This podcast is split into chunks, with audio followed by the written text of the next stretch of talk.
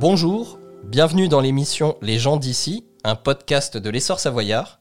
Cette semaine, nous recevons une championne de biathlon, double médaillée olympique à Vancouver en 2010, 9 fois médaillée aux mondiaux, 10 podiums en individuel et 24 par équipe sur le circuit de la Coupe du Monde. Je reçois aujourd'hui Marie-Laure Brunet. Bonjour Marie-Laure. Bonjour. Alors Marie-Laure, avant de revenir sur votre carrière de biathlète, je voulais faire un petit, euh, parler un peu des, tricolores, des biathlètes tricolores qui ont encore réalisé une, saison exceptionnelle. Comment euh, vous expliquez euh, ce succès au JO comme sur la Coupe du Monde? Bah, c'est vrai que depuis des années, mais c'est pas seulement quelques années, mais depuis des dizaines d'années, l'équipe de France de biathlon se porte bien euh, et, c'est vrai que maintenant, on s'en rend un peu plus compte parce que euh, les, épreuves sont diffusées chaque week-end euh, de compétition, en tout cas des Coupes du Monde, sur la chaîne d'équipe. Donc c'est vrai que ça a beaucoup aidé le fait qu'il y ait une chaîne qui puisse diffuser ça de façon gratuite. Et puis après, Eurosport continue de diffuser, mais c'est vrai qu'il faut être abonné. Et donc voilà, tout ça a contribué à l'essor de notre discipline aux yeux du grand public. Mais c'est vrai que des résultats, il y en a depuis très longtemps et ça a commencé notamment euh, on va dire, au JO d'Albertville, hein, donc c'est pas tout récent. Et je pense qu'on doit ça vraiment à la, à la formation. Il y a, hum, finalement, il y a très peu de licenciés, puisqu'il faut quand même euh, habiter dans un massif montagneux pour pouvoir pratiquer le biathlon. Et c'est vrai que le ratio licencié nombre de médailles, euh, notamment encore cet hiver sur les Jeux Olympiques, avec sept médailles olympiques remportées par le biathlon, montre que oui, ça fonctionne bien et c'est une chance. maintenant, ça c'est mon côté perfectionniste. Je pense qu'il y a encore voilà, beaucoup de choses euh, à faire évoluer et qu'il faut euh, toujours regarder devant parce que je pense qu'il y a beaucoup de, de, points liés au pilier de la performance qui peuvent euh, encore ouais, évoluer. Alors, toi, tu, tu viens des, Pyrénées, tu as fait tes gammes dans le Vercors. toi, qu'est-ce qui t'a poussé à l'époque à, à pratiquer le biathlon? Alors moi c'est simple, j'ai euh, découvert le biathlon euh, quand j'avais à peu près 14 ans. Euh, c'était l'hiver 2002 pendant les Jeux olympiques de Salt Lake City. donc j'étais dans les Pyrénées, j'ai toujours fait du ski de fond, du ski alpin. Et en fait un soir de février j'ai découvert le biathlon à la télévision grâce à Raphaël, Poiré qui venait de remporter une médaille olympique pour la France. Et là, c'est vraiment comme ça a été la révélation. Et je me suis dit, bah, c'est ça que je vais faire. Je sais déjà faire du ski de fond, il n'y a plus qu'à me mettre au tir. Est-ce que ça a été un coup de foudre? Enfin, cette, euh, cette course de Raphaël Poiré bah, Je pense en tout cas que j'ai pris conscience que ce sport existait et vraiment ça, ça a semé une graine en moi et c'est ce qui m'a permis euh, de pouvoir derrière me mettre en mouvement pour euh, justement me, me, diriger vers la concrétisation de mon rêve olympique. Alors en introduction, je rappelais ton palmarès exceptionnel. Est-ce qu'il y a une course ou un titre qui t'a le plus marqué? Bah, ma poursuite aux Jeux Olympiques, hein, mais euh, ça peut paraître un, petit peu bidon euh, dit comme ça parce que euh, voilà, ça reste, oui, bah, les Jeux Olympiques, ça reste les plus belles courses, en tout cas de mon point de vue. mais c'est surtout que ça a été vraiment une course parfaite dans le sens où j'ai fait un 20 sur 20, que c'était la poursuite. Donc il y avait eu un jour de repos entre le sprint et la poursuite. J'avais été bien placée au sprint, j'étais sixième. Et vraiment, je savais au fond de moi que si je tirais à 20, je serais capable d'aller chercher cette médaille et c'est ce que j'ai réussi à faire. Donc euh, je me souviens du dernier tour de piste où je savais que clairement que ça y est, je réalisais mon rêve d'enfant. Et, euh, et, ça, vraiment, c'est des émotions incroyables. Et puis euh, je me souviens de la, la, remise des médailles sur la place de Whistler le soir. Enfin, voilà, c'est quand même des émotions assez dingues. Mais quelques jours après, on allait aussi chercher une médaille par équipe avec le relais féminin. Et là, c'était encore d'autres types d'émotions parce que c'est des émotions qu'on peut partager que sur une médaille individuelle, bah, finalement, c'est une émotion presque qu'on vit euh, un peu avec soi-même, parce qu'il y a toujours des personnes qui sont déçues autour de soi. Alors que la médaille par équipe, bah, c'était vraiment une explosion de joie avec euh, les autres filles, mais aussi les, euh, voilà, tous les staffs, toutes les personnes qui ont œuvré à nos côtés pour nous aider à décrocher ces, médailles. Donc c'était vraiment super. Alors sur le circuit, tu avais aussi la réputation d'être euh, une des meilleures tireuses, euh, surtout entre euh, l'Olympiade de, Vancouver et celle de Sochi. on sait que le, tir, c'est un exercice qui est, très particulier, qui peut aussi rebattre les cartes en pleine course. Toi, comment t'expliquais que le tir, c'était vraiment une de tes forces? Alors je pense que ma force sur le pas de tir, c'est que je savais m'amuser. là où beaucoup d'athlètes arrivent un petit peu avec la boule au ventre et l'incertitude de faire basculer les palettes, j'ai beaucoup travaillé, on va dire, les premières années où j'ai pratiqué le biathlon pour vraiment intégrer beaucoup d'automatismes, notamment sur l'installation, sur la rapidité pour aller gratter des secondes. Et donc en fait j'étais sereine sur mon schéma de tir couché debout, je savais ce qu'il fallait que je fasse pour que ça fonctionne. Maintenant, je pense que le plus dur, c'est d'arriver à le répéter sur la durée. Et, euh, et ça, c'est clair que ça demande beaucoup d'humilité de savoir se remettre en question et faire un peu la mise à zéro entre chaque compétition. Et je pense que ça, ça a été vraiment ma force. Et que j'ai réussi à mettre en place de façon autodidacte des schémas de performance euh, qui m'ont amené à être la meilleure tireuse du mondial euh, pendant des années. Et je crois que mes stats, elles n'ont pas encore été égalées. En 2012, il y a aussi donc, ces mondiaux à Rupolding où où vous repartez avec trois médailles d'argent. Là aussi, j'imagine que c'est un, souvenir qui est, qui est inoubliable. Ouais, ces mondiaux, ils ont vraiment une saveur particulière pour plusieurs raisons. C'est que déjà, je les avais très bien préparés. Euh, l'été avant ces mondiaux, j'étais restée en Norvège après un stage pour m'entraîner avec Raphaël Poré, notamment et Liv Gret, euh, sa femme à l'époque. Euh, et déjà, il m'avait donné beaucoup de conseils pour anticiper ces mondiaux qui, normalement, ont lieu en février. Là, ils avaient lieu en mars.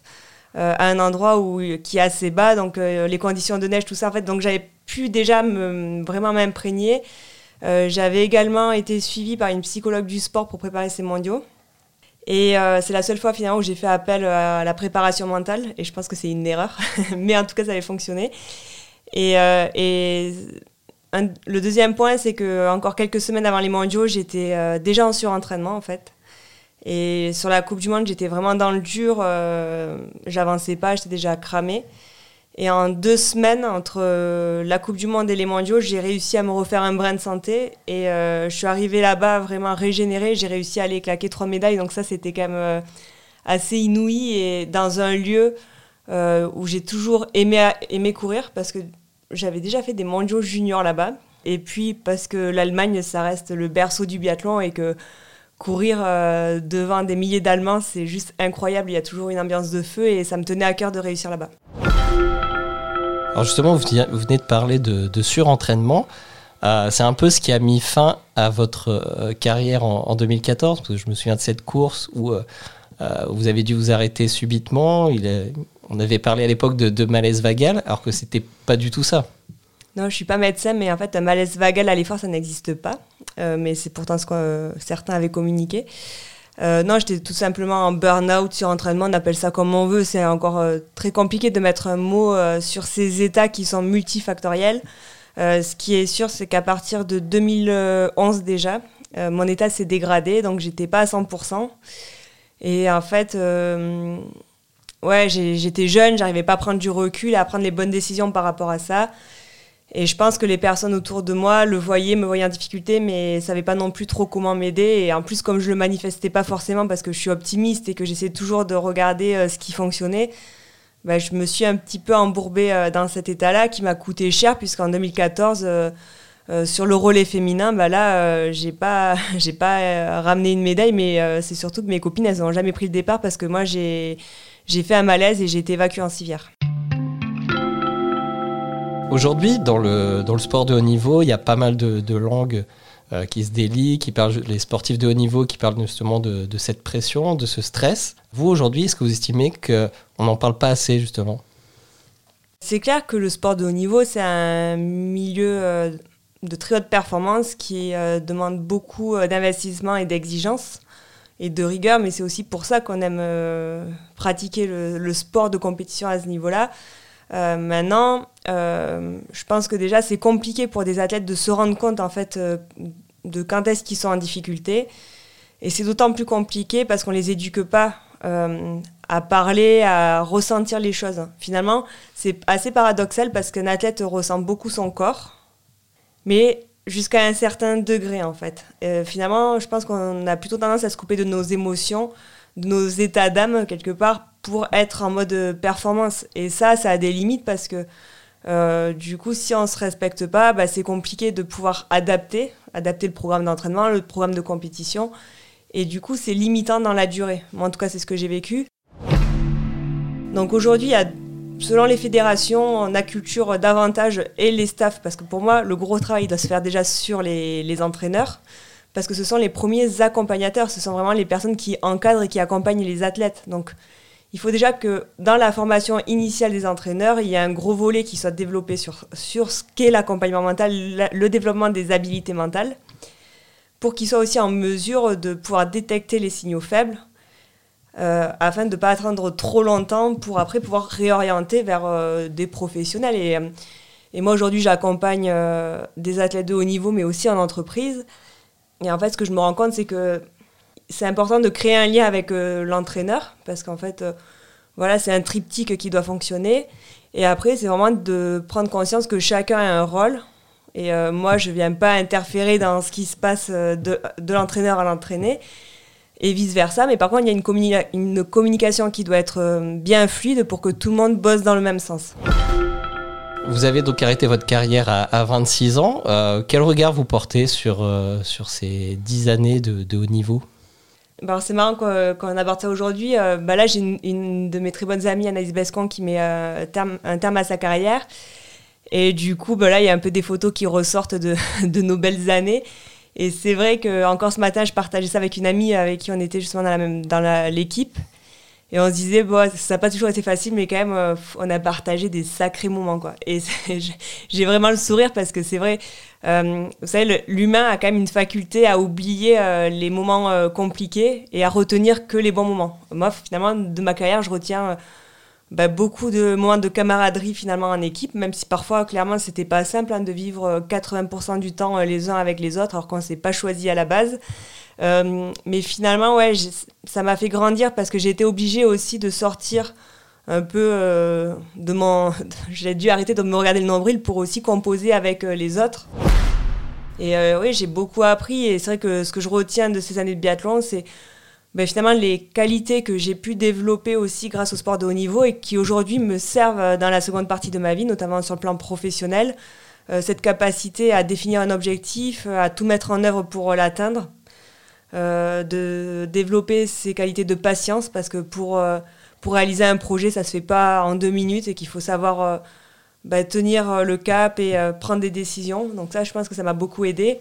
Et savoir m'entourer. Euh, parce qu'un athlète, il réussit jamais seul. Il faut être entouré des bonnes personnes, donc il faut savoir s'entourer. Alors nous, on a l'équipe de France, donc c'est des personnes quelque part qui nous sont euh, imposées, on ne les choisit pas.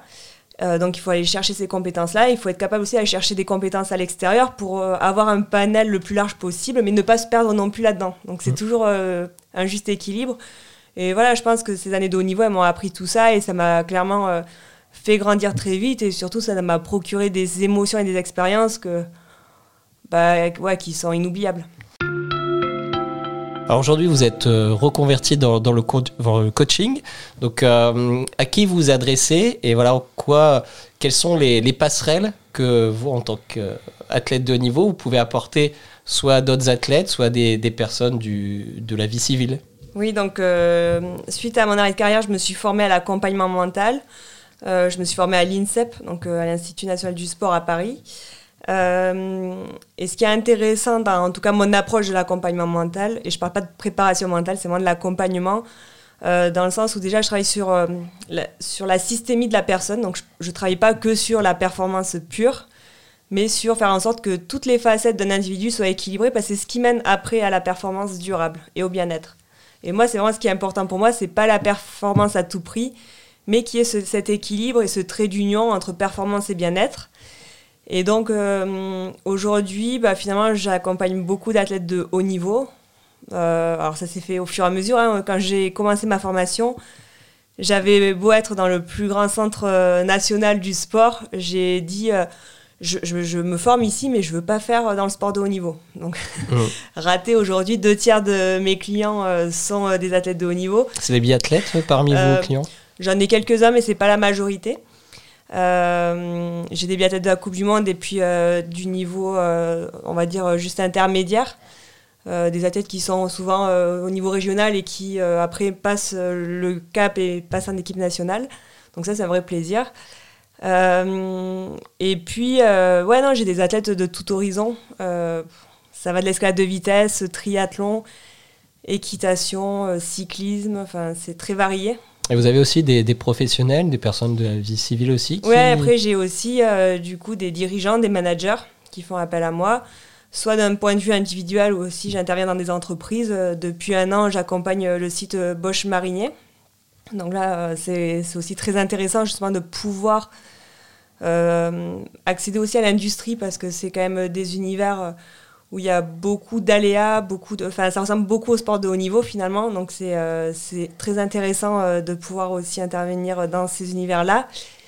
Et puis, euh, puis voilà, donc non, c'est ouais, assez varié. Aujourd'hui, on va dire que deux tiers de mes clients sont dans le sport et un tiers en entreprise, donc pour moi, c'est un super équilibre. Donc Marie-Laure, euh, vous êtes installée à, Villas depuis 2019, où, là où vous exercez votre activité de coaching.